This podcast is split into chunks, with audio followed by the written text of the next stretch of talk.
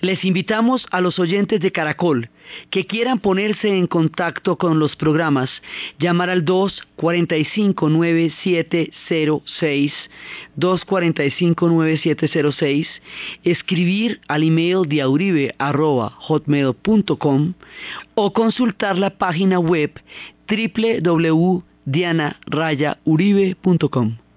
Hoy vamos a ver la revolución cubana los hechos que estremecieron el continente a sus 50 años. Se echó al monte la utopía, perseguida por lebreles que se criaron en su rojilla y que al no poder seguir su paso la traicionaron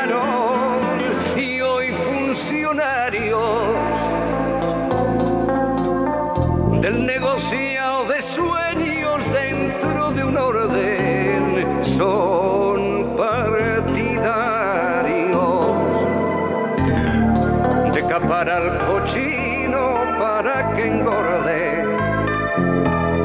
Hay utopía, cabalgadura que nos vuelve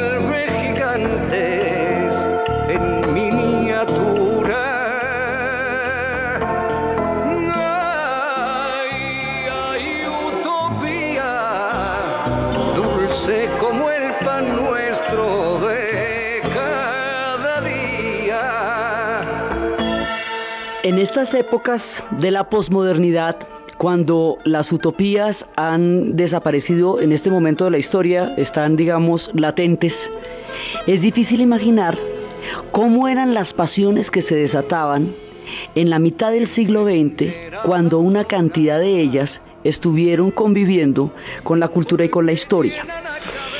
Todas las revoluciones tienen un periodista que es el que cuenta qué pasaron. La revolución de octubre la narró John Reed, la revolución china la narró Edgar Snow. El caso de la revolución cubana es un periodista llamado Matthews, L. Matthews, que iba al encuentro en el 16 de febrero de 1957 de lo que iba a ser el reportaje de su vida. Lo había contactado un movimiento que se llamaba Movimiento 16 de Julio y él, como corresponsal del New York Times, va a hacer reportaje con ellos y lo publica. Salen tres artículos ante la opinión pública norteamericana en donde se habla de unos barbudos que mm, están en la Sierra Maestra y que dice que ellos eh, están, dice, estos barbudos tienen una, están luchando en ese momento contra una dictadura que ya lleva 30 años, además que ya en ese momento la dictadura está muy descompuesta, porque fueron 10 años de dictadura de Machado, 26 años de dictadura de Batista, una dictadura, eh, digamos, eh, mucho más, eh, más ensombrecida en la medida en que tiene tantos lazos con la mafia y en la medida en que se sustenta sobre una base de corrupción que era lo que, lo que le daba pues todo el piso político era la corrupción. Entonces, este periodista presenta a estos barbudos que decían que ellos no, eh, eh, hablaba del movimiento que por lo cual ellos se llamaban así, ellos se llamaban así porque habían intentado tomarse un cuartel, que era el cuartel de Moncada. En el intento de, de toma, hubo, el intento pues no se pudo lograr, hubo muchos muertos, muchos heridos, fue, fue muy costoso, los sometieron a juicio, ahí sometieron a juicio a un joven abogado que se llamaba Fidel Castro, que después fue absuelto, se fue para México y recuperó fuerzas y volvió. Normalmente en las islas es muy difícil hacer oposición porque ¿dónde? No es que no hay dónde esconderse, la gente hace la oposición desde afuera y regresa. Entonces, esta gente del 26 de julio, del movimiento 26 de julio, contrata al periodista, lo, lo contacta, él hace los reportajes. En los reportajes se ve que hay un grupo de revolucionarios que son más bien intelectuales, que son abogados, que son estudiantes, que se rebelan contra la tiranía de Batista, contra la corrupción de Batista, y que lo que quieren es una, es una Cuba digna, eh, libre, democrática, con oportunidades y que no tenga, y que ellos, digamos, no son una amenaza con, eh, con respecto a los Estados Unidos en ese momento. Y el artículo va a generar una simpatía en la opinión pública norteamericana que a la vez empieza a ver el régimen de Batista como un régimen insostenible. Al verse como un régimen insostenible, empiezan a quitarle el apoyo a Batista. Batista sin ese apoyo y en el grado de descomposición tan flagrante en que andaba ya su, su dictadura, empieza a erosionarse, ese régimen empieza a desmoronarse. Entonces resulta que la gente que había hecho la toma de Moncada y que después había tenido que salir al exilio, los que fueron absueltos en el juicio, los otros fueron murieron o fueron torturados en el proceso también, van a reunir un poco de fuerzas y van a intentar otro desembarco. Ese desembarco se va a hacer en un buque que se conocerá como el Granma, que es además el nombre del periódico de la prensa de Cuba, es el Granma por ese buque que se vuelve pues parte de la leyenda. Y en México, cuando estaban como reclutando las fuerzas y todo para hacer la invasión, encontraron a un, eh, a un médico argentino que iba a ser un personaje sumamente protagónico de toda esta historia. El, México, el médico que encontraron allá, que era un argentino, se llamaba Ernesto Che Guevara. Entonces ellos lo que van a hacer es que desembarcan y van a ir hacia la Sierra Maestra. Entonces desde la Sierra Maestra empiezan a bajar, a tomarse, digamos, las rebeliones empiezan en Oriente siempre porque Oriente es la parte que marca, la que lleva el bulto, la más pobre. La Habana siempre logra un, un, punto más favorable en cualquiera que sea la condición cubana, incluso en las más terribles La Habana sobrevive mejor que el resto, pero Oriente siempre marca. Entonces la rebelión empieza como la guerra de independencia, como todas las rebeliones empiezan en Oriente. Entonces ellos van a llegar hasta la Sierra Maestra y la idea es que cuando ellos bajen de la Sierra Maestra van a, tomarse el poder. Esa es como la idea de, de, cómo se va a hacer esta revolución. Ellos van a estar en la Sierra Maestra y mientras están en la Sierra Maestra el régimen de Batista se erosiona rápidamente porque no tiene quien lo sustente ya y la guardia, el ejército, no está dispuesto a morir defendiendo un régimen que no tiene ninguna presentación porque eso era un garito. Entonces se van a presentar unos enfrentamientos en los cuales eh, se descompone, digamos, ahí no, no, hay una, no, no hay un ejército que esté en, en condiciones de respaldar ese régimen y rápidamente ellos van tomándose el poder. Entonces la columna que dirigía Ernesto Che Guevara se va a tomar una población que se llama Santa Clara. Como hemos visto, toda la historia de Cuba está cantada. Si la historia de Cuba está cantada a nivel de los sones, a nivel de, la, de lo que va a ser toda la santería está cantada en los cantos santeros, la independencia está cantada en el punto cubano, todo lo que hemos visto está cantado. Este proceso de revolución va a tener su propia canción que va a ser específica y, a la medida de esta parte de la historia cubana. Es donde más profusamente ilustrada está ella a nivel de las canciones porque alrededor de esto se generó todo un movimiento y una cantidad de canciones que serían la nueva trova cubana y una serie de personajes que van a, dar a conocer los hechos como esta revolución los entendió y como ellos los cantaron. El episodio de Santa Clara va a ser conocido, sobre todo en América Latina, por una canción de Carlos Puebla que se llama Hasta Siempre, donde relata esto. Aprendimos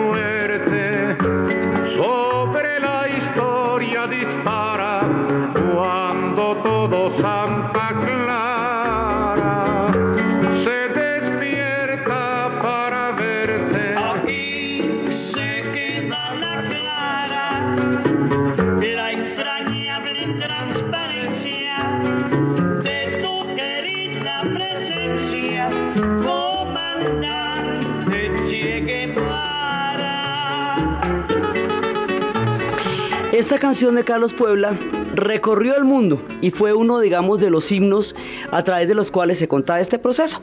Bueno, entonces la cosa va de la siguiente manera. El régimen de Batista eventualmente se va a descomponer, estaba desmoronándose, y ellos se van a tomar el poder. Se van a tomar el poder y al tomarse el poder, entonces se van a presentar una cantidad de cambios. Mucha gente que estuvo vinculada al, al poder de la época de Batista, va a tener que salir corriendo, que es cuando decíamos en ese año nuevo del Padrino 1 que todo el mundo salía, del Padrino 2 que todo el mundo salía volado.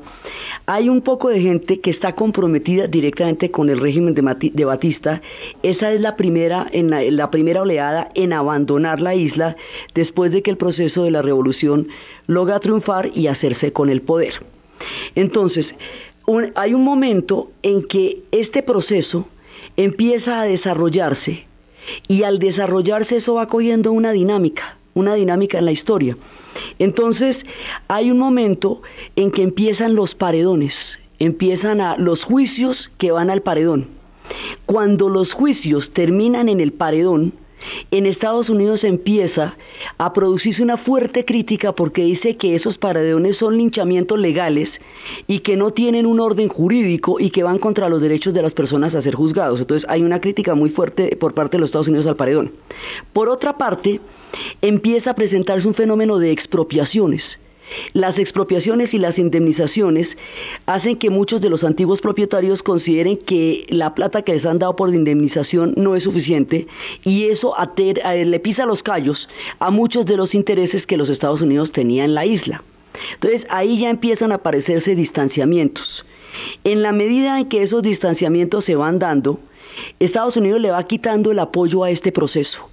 Entonces, en la medida en que le quite el apoyo a este proceso, lo va aislando, va quedando, Cuba va quedando aislada poco a poco, en la medida en que esto se va, se va profundizando.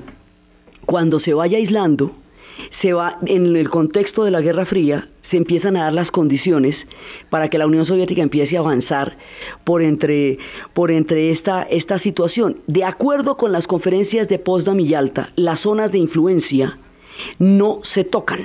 Estados Unidos tiene la América Latina y eh, Rusia, la Unión Soviética tiene lo que va a ser la Europa Oriental y ahí no se mete nadie. Pero esta es una circunstancia en la que Cuba va a quedar poco a poco, va a perder todo el respaldo de los Estados Unidos, hasta que finalmente va a tener un pronunciamiento en el cual decide que va a buscar, digamos que se considera simpatizante de la Unión Soviética. Eso está pasando en ese momento en una cantidad de procesos de descolonizaciones o de revoluciones, digamos, eso está pasando en Egipto con, lo que va a ser Nasser, eso lo está pasando en todo el surgimiento del tercer mundo, de la conferencia de Bandung. La idea de los no alineados era no quedar en ninguna de las dos partes de la Guerra Fría, pero el socialismo como doctrina parece ser una solución a una cantidad de problemas sociales y de iniquidad del ingreso que en ese momento hace que muchos de estos pueblos, como el, socialismo se identifica es con la Unión Soviética porque ese fue el que ganó, originalmente era una doctrina hecha para Alemania e Inglaterra que se basaba en la idea de que tenían muchísimo que repartir y si usted llegaba y lo repartía pues alcanzaba para todo el mundo. Pero resulta que el socialismo va a triunfar en Rusia donde no había ese nivel de riqueza, y va a triunfar en las sociedades más pobres donde la repartición es sobre la alacena vacía. Entonces eso va a tener unas características muy diferentes a, las cuales se diseñó. Marx la había diseñado era para, para el caso de Inglaterra y el caso de Alemania, que eran sociedades muy ricas y que tenían una acumulación muy grande. Como no triunfó sino en Rusia, entonces eso no se sabe cómo sería de otra manera, sino cómo fue en Rusia. En la geopolítica de la Guerra Fría, cuando eh, Cuba se declara simpatizante de la Unión Soviética, en ese momento los Estados Unidos ahí sí la va a bloquear. Y hay un momento en que Khrushchev, envalentonado, le, dice que, las grandes refinerías de Cuba, que, que están en manos de la Texaco, de la ESO, que van a refinar petróleo ruso que eso ya es pasarse de toda pasadez, porque ¿cómo van a refinar las refinerías norteamericanas el petróleo ruso en plena Guerra Fría? Pues esto es una provocación. Entonces ya en ese momento se produce una ruptura y eso más adelante se va a producir un bloqueo continental y al declarar el bloqueo, a través de la OEA, al declarar el bloqueo contra Cuba, Cuba queda arrojada en brazos de la Unión Soviética y la Unión Soviética se muere de la dicha, mucha, la felicidad, porque imagínense eso, es la papaya más grande de la historia. De otra manera ellos no se hubieran podido meter allá por los acuerdos de la Guerra Fría, nunca. Entonces ellos empiezan a subsidiar, empiezan a darle, eh, digamos, a, a crear una economía en la cual ellos le den mucho apoyo a Cuba, porque ahí sí como dicen una propaganda, tener una isla comunista a 90 millas de Miami no tiene precio. Entonces Cuba se muere, de hecho Cuba no tiene más remedio. En el momento en que empezó a inclinarse hacia la Unión Soviética, como estaba pasando en todos los procesos de descolonización y en los procesos de, de grandes cambios en esa época, en ese momento eh, Estados Unidos la va a bloquear y cada vez que la bloquea, la va poniendo más y más en manos de la Unión Soviética. Si era o no comunista en un principio esta revolución, eso, nadie lo sabe. Unos dicen que sí, que esa era la idea, y otros dicen que fue la dinámica de la Guerra Fría la que le dio ese rumbo, pero el asunto fue que así fue.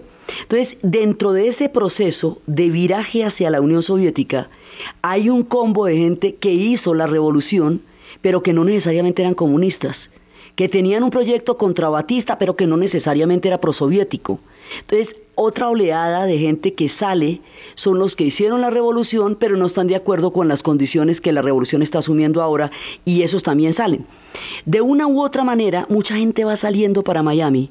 Unos porque fueron de la primera oleada en el momento de las expropiaciones, otros porque no están de acuerdo con el rumbo que han tomado los acontecimientos, y va a surgir una cultura paralela la relación entre la Cuba de Miami y la Cuba de la isla, los cubanos de Miami y la Cuba de la isla va a ser una relación entre siameses, porque es una relación muy difícil, pero, pero ese, ese, es una interacción, se necesitan los unos a los otros. Entonces los Estados Unidos va a aprovechar a los cubanos que lleguen a Miami les va a dar un estatus especial, les va a dar la visa y los va a considerar parte de un mundo libre y van a ser parte de la cuota política de los Estados Unidos contra Cuba. Y Cuba a 90 millas de Miami va a ser la cuota de la Unión Soviética en la Guerra Fría contra los Estados Unidos y ahí, ahí es cuando la Guerra Fría les cae encima como un piano de cola, porque en ese momento ya el proceso propiamente cubano se va a ver metido dentro de un bloque, dentro de un orden eh, histórico enorme que es la Guerra Fría y coge la dinámica de la Guerra Fría. Entonces, en la dinámica de la Guerra Fría pasa lo siguiente. Eh, Eisenhower había autorizado una operación de la CIA que en ese momento andaba dando golpes de Estado por todos lados, había hecho un golpe en Guatemala y había intervenido y había tumbado un proceso de reforma agraria, había hecho un golpe de Estado en Irán, donde se había planteado una nacionalización del petróleo y había quitado del poder a Mossadegh, que era un reformador, para volver a poner al Shah de Irán, y andaba poniendo y quitando gobiernos en estas operaciones que en Misión Imposible era, buenos días, señor Phelps, su misión, si usted decide aceptarla, es derrocar tal gobierno, y como siempre, siempre si usted o alguno de sus integrantes resulta capturado o muerto, nuestro gobierno negará tener conocimiento de sus actos. Entonces el señor Phelps, allí esta grabación se autodestruirá en cinco segundos. Entonces, así como se hacía Misión Imposible con el señor Phelps, la CIA andaba en esa época para allí y para acá haciendo todo este tipo de golpes. Dentro de ese contexto, hacerle, hacerle el mandado a Cuba pues sonaba normal. Entonces el plan era el siguiente. El plan era hacer una invasión en la isla para crear una, como una cabeza de playa, que se tomaran una provincia, crearan un gobierno provisional que Estados Unidos inmediatamente reconociera y de esa manera derrocar el régimen de Fidel. Esa era como la, la idea. Eso fue durante la administración de Eisenhower, pero Eisenhower pierde las elecciones y sube Kennedy. Entonces cuando sube Kennedy, A Kennedy ya le tienen montado el plan, o sea, el tipo no lo escoge, ya lo tienen montado. Oiga, sí supo que vamos a hacer una invasión en Cuba y que usted necesita, necesitamos que usted la respalde porque, porque es muy importante, porque ese régimen está atenta contra la seguridad continental. Los exilados cubanos, de toda esta gente que les digo que está saliendo para Miami, organizan la invasión y van a tener el apoyo, digamos, la CIA les dice que van a tener el apoyo de los norteamericanos para el desembarco. Entonces, a Kennedy, a nadie le dicen la verdad. A los cubanos, a los cubanos del exilio, a la gente que está organizando esto, le dicen que los Estados Unidos va a apoyar con tropas ese desembarco. A Kennedy le dicen que eso es absolutamente indispensable, pero a él no le cuentan que sin el apoyo militar eso no puede funcionar. Entonces Kennedy dice lo siguiente, que los exilados cubanos hagan la invasión, pues yo lo autorizo y no tengo problema con eso, pero lo que no autorizo es el apoyo de las tropas norteamericanas a esa invasión. Al no tener apoyo de las tropas norteamericanas, pues la invasión no puede, no puede tener éxito. Kennedy no sabe exactamente que el, éxito de la invasión depende del apoyo de las tropas norteamericanas. Los cubanos del exilio que van a hacer este, este golpe, esta invasión, están absolutamente convencidos de que el ejército norteamericano los van a apoyar porque les dijeron que los iban a apoyar. Y resulta que hacen la invasión. El ejército norteamericano no los apoya porque Kennedy no no autorizó ese apoyo. Entonces la CIA lo que confiaba era que con el curso de los acontecimientos las cosas se complicaran y terminaran mandando las tropas, digamos, como darle contentillo a Kennedy y decirle que bueno que no, pero que a la hora del té sí pasara. Pero se produce el desembarco. Las tropas no van a llegar porque no estaban autorizadas. Al no llegar las tropas, el desembarco queda absolutamente solo. Los cubanos del exilio sienten que fueron traicionados de una manera totalmente deliberada porque el apoyo necesario para que eso triunfe no se les dio. En 72 horas fueron totalmente derrotados. El episodio se conoce como la invasión a Bahía Cochinos y el punto de desembarco se conoce como Playa Girón. En la historia, desde el punto de vista como esto se fue, fue una derrota fulminante. En 72 horas derrotaron a los que hicieron la invasión. Entonces, en ese momento la revolución cubana se fortalece con este, digamos, con este triunfo y lo van a contar de la siguiente manera porque ellos van a tener a través de las canciones, a través del movimiento de la nueva trova cubana que van a ser Silvio Rodríguez, Pablo Milanés, Noel Nicola, Vicente Feliu, eh, van a ser muchos otros, eso es todo un movimiento, ellos van a dedicarse a cantar a la revolución, es en, es en ese momento la música es específicamente a la medida de lo que está pasando. La manera, entonces, esto es visto desde muchos puntos de vista. Desde el punto de vista de Kennedy, es un fracaso político terrible que no solamente le va a costar muy caro, sino que va a hacer que cuando se presente el siguiente incidente, que es la crisis de los misiles, él tenga que tomar una posición absolutamente radical para, para poder de alguna manera neutralizar el fracaso de Bahía Cochinos.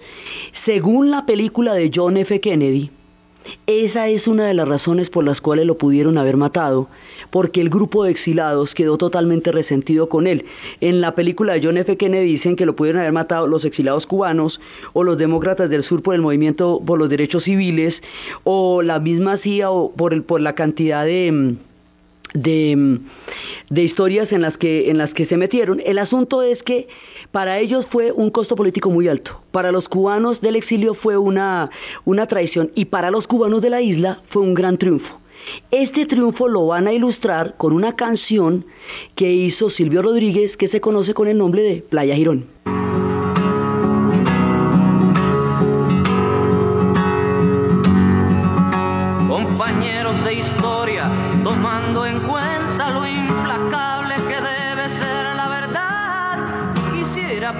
Después de esta información regresa la historia del mundo. Muchísimas gracias, Diana. Una información importante a esta hora. Caracol Radio pudo establecer que ya la Comisión Humanitaria, que se encuentra en algún lugar de las selvas colombianas, ha recibido a los cuatro uniformados que recuperan su libertad en el día de hoy. Jacobo Castellanos con el reporte a esta hora.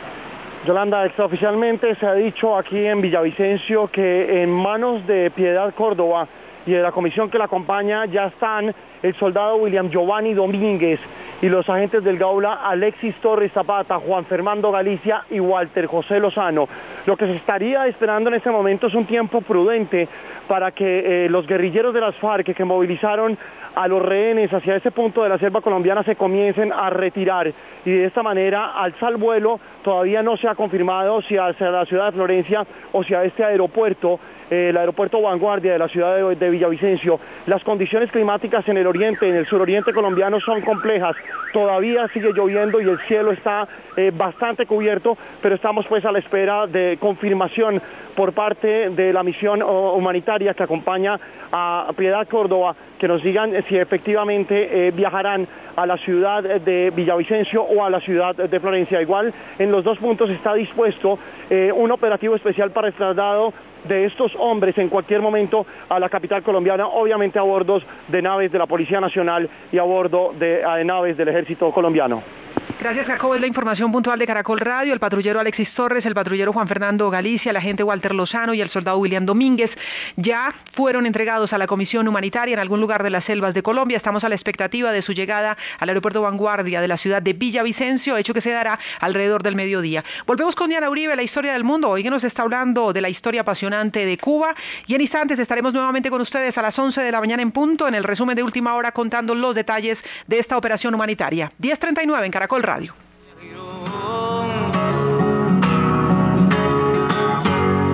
Como las revoluciones desatan esas pasiones tan enconadas, tienen, se dividen en los hechos y los ecos. Desde el punto de vista de los hechos, esto fortaleció la revolución cubana, demostró que tenía un apoyo interno muy grande porque fue mucha gente la que salió a apoyar la revolución y a dar la, la pelea para que la invasión no pudiera triunfar. Entonces eso va a crear parte de, mucha parte de la leyenda de la revolución. Entonces desde el punto de vista de, los cubanos, este es su, digamos, su epopeya. Desde los exilados, pues se fue la traición. De Kennedy, la embarrada política más grande de todas. Entonces, a partir de este momento, eh, la revolución va a coger un carácter visceral. Entonces, hay quienes a la revolución le deben todo y la consideran su utopía, su sueño, su proyecto y están dispuestos a todo por defenderla. Hay quienes consideran que la revolución destruyó sus vidas, que por eso tuvieron que salir de Cuba y no regresaron jamás, y que tuvieron que vivir una existencia desgarrada, que todo lo que habían construido y sido desapareció y se acabó en el momento en que triunfó la revolución.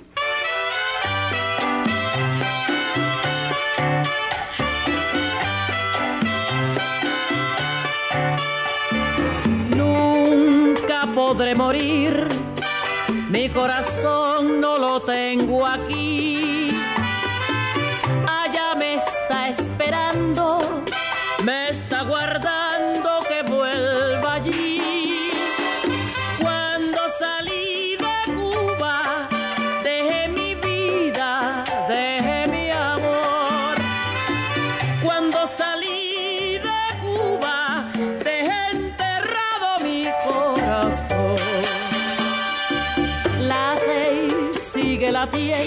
Y, los ecos de la revolución en el mundo muestran que esto era, digamos, como una especie, ahí es cuando empiezan a creerse que las revoluciones son como recetas, que si se aplican las gotas suficientes de descomposición del régimen, hambre, miseria y, y una irrupción desde el monte, entonces se bate todo, se echa al vapor y trin, triunfa.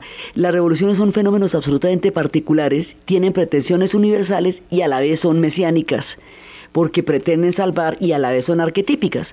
Con esta revolución, la Guerra Fría que ha empezado en Europa, que se había dado durante las conferencias de Yalta y que se había extendido al Asia, con, con el triunfo de la Revolución China, ahora va a llegar a América Latina. Entonces, como esta revolución es en el barrio, pues va a tener una resonancia impresionante dentro del barrio, digan, dentro de la América Latina, porque va a ser arquetípica por el carácter universal que tiene, y empiezan a narrarse las historias de la revolución, y empiezan las películas de Tomás Gutiérrez Alea, todo el cine cubano a contar las historias de una, por ejemplo, una película que se llama Los Sobrevivientes, que eran los últimos que quedaban del, del régimen anterior y que quedan totalmente cercados porque todas las fincas de alrededor están expropiadas y quedan los últimos sobrevivientes de un tiempo que se acabó, entonces ellos quedan con la mayor dignidad y cada, después no van comiendo sino dignidad porque se les acaba todo ya no tienen con qué comer en cubiertos de plata.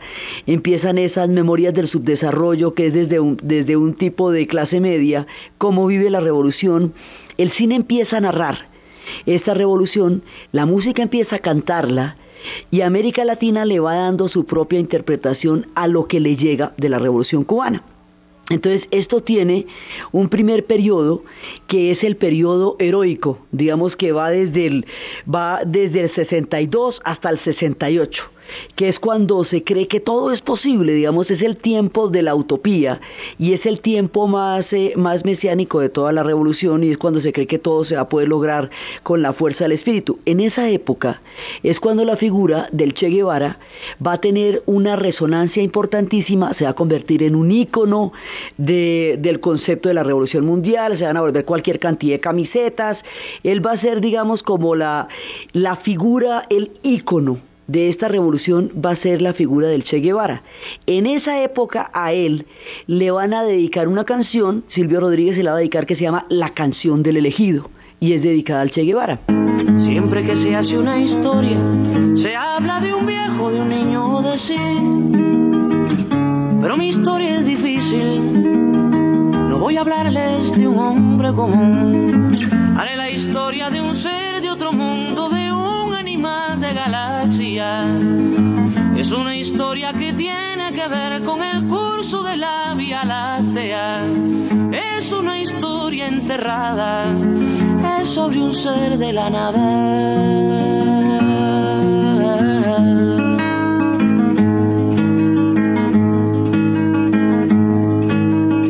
Nació de una tormenta en el sur de una noche el penúltimo mes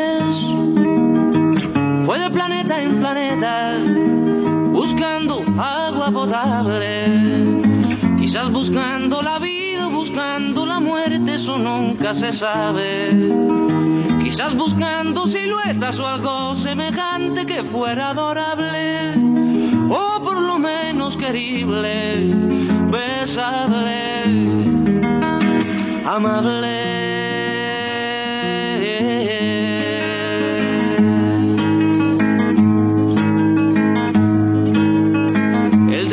que las minas del rey Salomón se hallaban en el cielo Como pensaba la gente. Pero las piedras son frías y le interesaban calor y alegrías. Las joyas no tenían alma, solo eran espejos, colores brillantes. Y al fin bajó hacia la guerra, perdón decir a la tierra.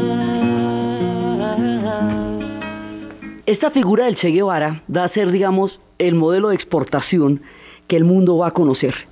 Y él va a ser el embajador y va a ser, digamos, el embajador ante el mundo de esta revolución y va a ser el que va a desarrollar toda una teoría a partir de la experiencia cubana, una teoría de que es experiencia repetible en todos los demás lugares, basado también en lo que estaba pasando en ese momento en la guerra de Vietnam, que era a través también de una de, del, esquema de las guerrillas, entonces él contaba esas historias, estuvo en la conferencia de Punta del Este y era una época en que esto tenía un significado muy fuerte porque era, se estaban empezando a dar esos fenómenos históricos en los que se consideraba el tercer mundo y él va a ser como el adalid de esa, de esa mirada de lo que estaba pasando. Entonces, por un lado, está consolidándose la revolución. En la medida que se va consolidando, eso se va volviendo legendaria. Los ecos van recorriendo América Latina y, y el Che Guevara se va a convertir en el ícono. Por el otro lado, la Guerra Fría se va haciendo cada vez más fuerte y más tensa y cuando la Unión Soviética se atreve a poner misiles nucleares en la isla de Cuba y los Estados Unidos se la pilla, en eso, esto es un ajedrez, les ponen los misiles nucleares porque los Estados Unidos había puesto misiles nucleares en Turquía que queda en las, en las barbas de la revolución de la, de la Unión Soviética. Así que ellos en represalia la ponen en Cuba. Después del antecedente de la invasión a Bahía Cochinos, Kennedy no podía permitirse otro fiasco político. Además, él no había mandado al ejército en pleno a, a, respaldar la invasión, era porque quería otro tipo de política para América Latina, que era el contexto de la Alianza para el Progreso. Quería una política que fuera mucho más, digamos, de una especie de plan Marshall de apoyo económico que de apoyo en armas. Entonces, por eso, desde su, administración y lo que pensaba hacer, una invasión de estas no le cuadraba mucho y menos el apoyo norteamericano.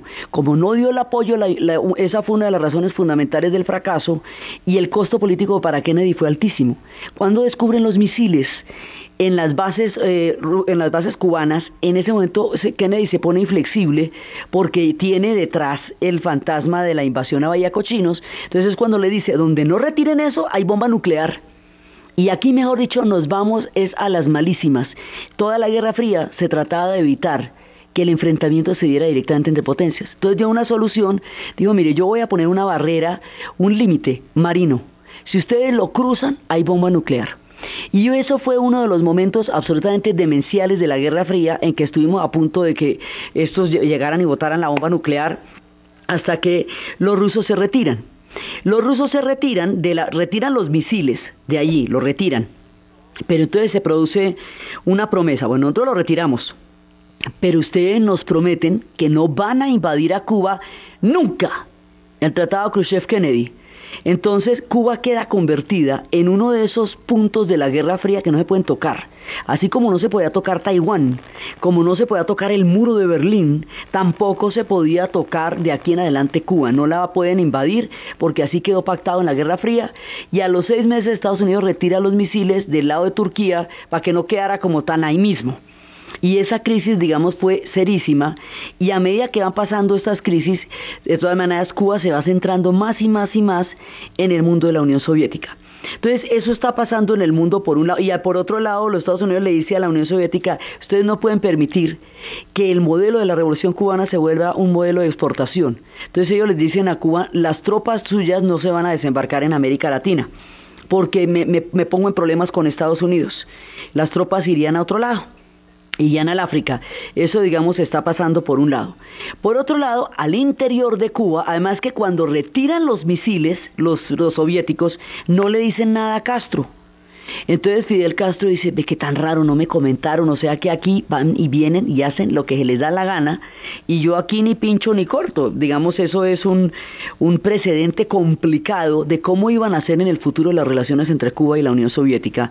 Y es cuando la cultura más eh, lacerante, esa cultura rusa que es tan dura, que es tan fuerte, que es tan profunda, que es tan emocional, que es tan trágica, esa cultura de, de Alyosha Karamazov, de los hermanos Karamazov, de Dostoyevsky, de Tolstoy, vierte en el pueblo más guarachero del Caribe y entra donde está la rumba, ¿sí? Y eso se va a producir una, una fusión cultural muy rara, porque no hay pueblo más distinto que esa alma tan supremamente profunda y doliente de la Unión Soviética con el alma, el espíritu caribeño, antillano, guarachero de Cuba, y así van a quedar las cosas. Entonces se va a dar un socialismo tropical, que es el que va a tener Cuba.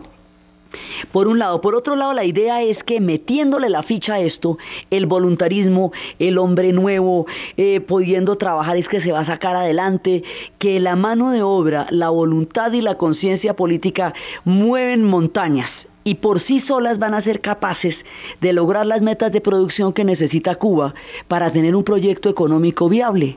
Entonces esto se va a poner alrededor de la zafra.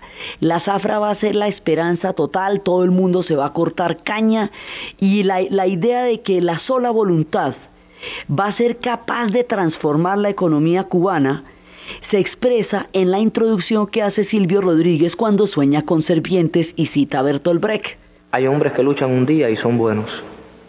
Hay otros que luchan un año y son mejores. Hay quienes luchan muchos años y son muy buenos. Pero hay los que luchan toda la vida. Esos son los imprescindibles. Bertolt Brecht.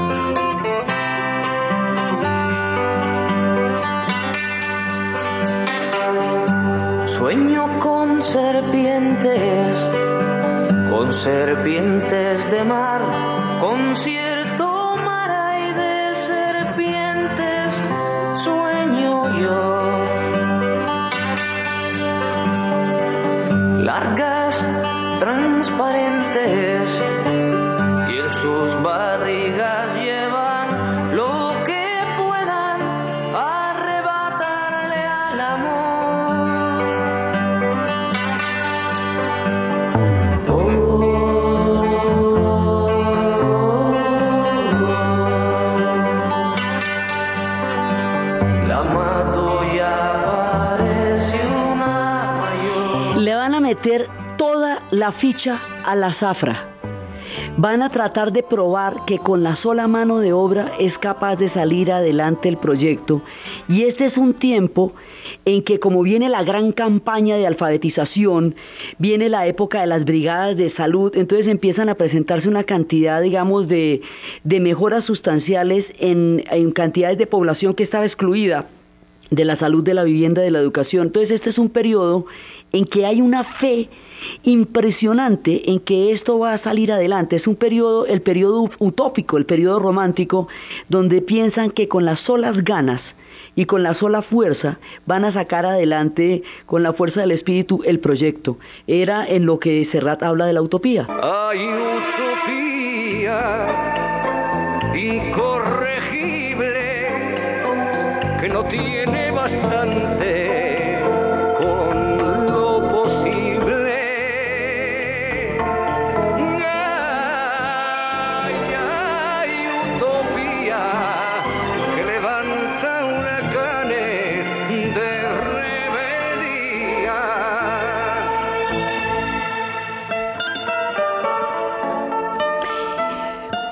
resulta que el experimento de la zafra va a fracasar porque si bien está todo el mundo dispuesto y todo el mundo no cae otra caña a la lata, no hay con qué molerla a la velocidad que la cortan. La caña entonces se desperdicia, no existe la infraestructura para traducir este esfuerzo humano en, un tope de producción como el que se está necesitando, que fue lo que pasó también en China cuando intentaron hacer cada cual su hierro en su casa y en conjunto no daba la capacidad industrial porque era, eh, de otra manera que se necesitaba. Cuando fracasa la zafra, cuando no se logra eh, la producción y los topes que ellos querían, quedan muy débiles económicamente y entre más débiles económicamente queden, más están en los brazos de la Unión Soviética. De aquí para adelante la Unión Soviética va a meter cartas en el asunto económico y van a pasar a una economía subsidiada, es decir, a una economía donde la Unión Soviética les pone precios políticos, que no son los que valen en el mercado, sino que son los que la Unión Soviética le garantiza para poderla mantener allá. Entonces el azúcar se la van a cambiar por petróleo, ya no por lo que valga, sino por lo que vale geopolíticamente para la Unión Soviética. En el momento en que tengan que meter con la Unión, Soviética de patas y manos, van a tener que hacer lo que la Unión Soviética diga. Serán autónomos frente a los Estados Unidos, entre otras cosas porque tienen un bloqueo continental, bloqueo que todavía existe, pero poco a poco se van a volver totalmente dependientes de la Unión Soviética porque además lo que hemos visto es que en las islas del Caribe, en todo este contexto de las Antillas, ninguno puede sobrevivir aislado. Todo el mundo necesita meterse en uno o en otro paseo. Estos se van a meter en el paseo de los soviéticos. Y por eso cuando llegue la invasión a Checoslovaquia van a tener que apoyar a la Unión Soviética, independientemente de que estén o no de acuerdo con eso, empieza la censura de prensa. El caso Padilla va a dividir a los escritores porque empieza a hacer crítica y lo meten a la cárcel. Entonces, el periodo romántico empieza a dar paso a un periodo de conveniencia ideológica donde les toca hacer lo que la Unión Soviética mande porque, dígame, ahí sí cómo le hacemos. El mundo se va a enterar mucho tiempo después de que estos cambios se estaban dando. Los ecos son la utopía. Los hechos son la Guerra Fría y en la Guerra Fría cada cual tiene que hacer lo único que puede en este doble juego en que para poder alejarse de uno usted tiene que meterse en los brazos del otro. No había otra posibilidad y este viraje cada vez más claro hacia la Unión Soviética hace que muchas cosas dentro del proceso cubano no, no sean posibles porque sencillamente no están dentro de los lineamientos de lo que a ellos les toca. Entonces la manera como esto va a continuar lo que tiene que ver con la invasión a Checoslovaquia, lo que tiene que ver con la, con la Guerra Fría, lo que tiene que ver con los posteriores años, lo que el mundo ve de ellos, todos los diferentes aspectos de, esta, de estos hechos tan particulares que son las revoluciones y del caso concreto de Cuba en el Caribe es lo que vamos a continuar viendo en el siguiente programa. Entonces, desde los espacios de las utopías, desde los espacios de la Guerra Fría, de las realidades históricas, de la diferencia entre lo que se quiere y lo que se puede, en la narración Diana Uribe, en la producción Ernesto Díaz y para ustedes, feliz fin de semana. Y la cuide hasta que lleguen mejores días.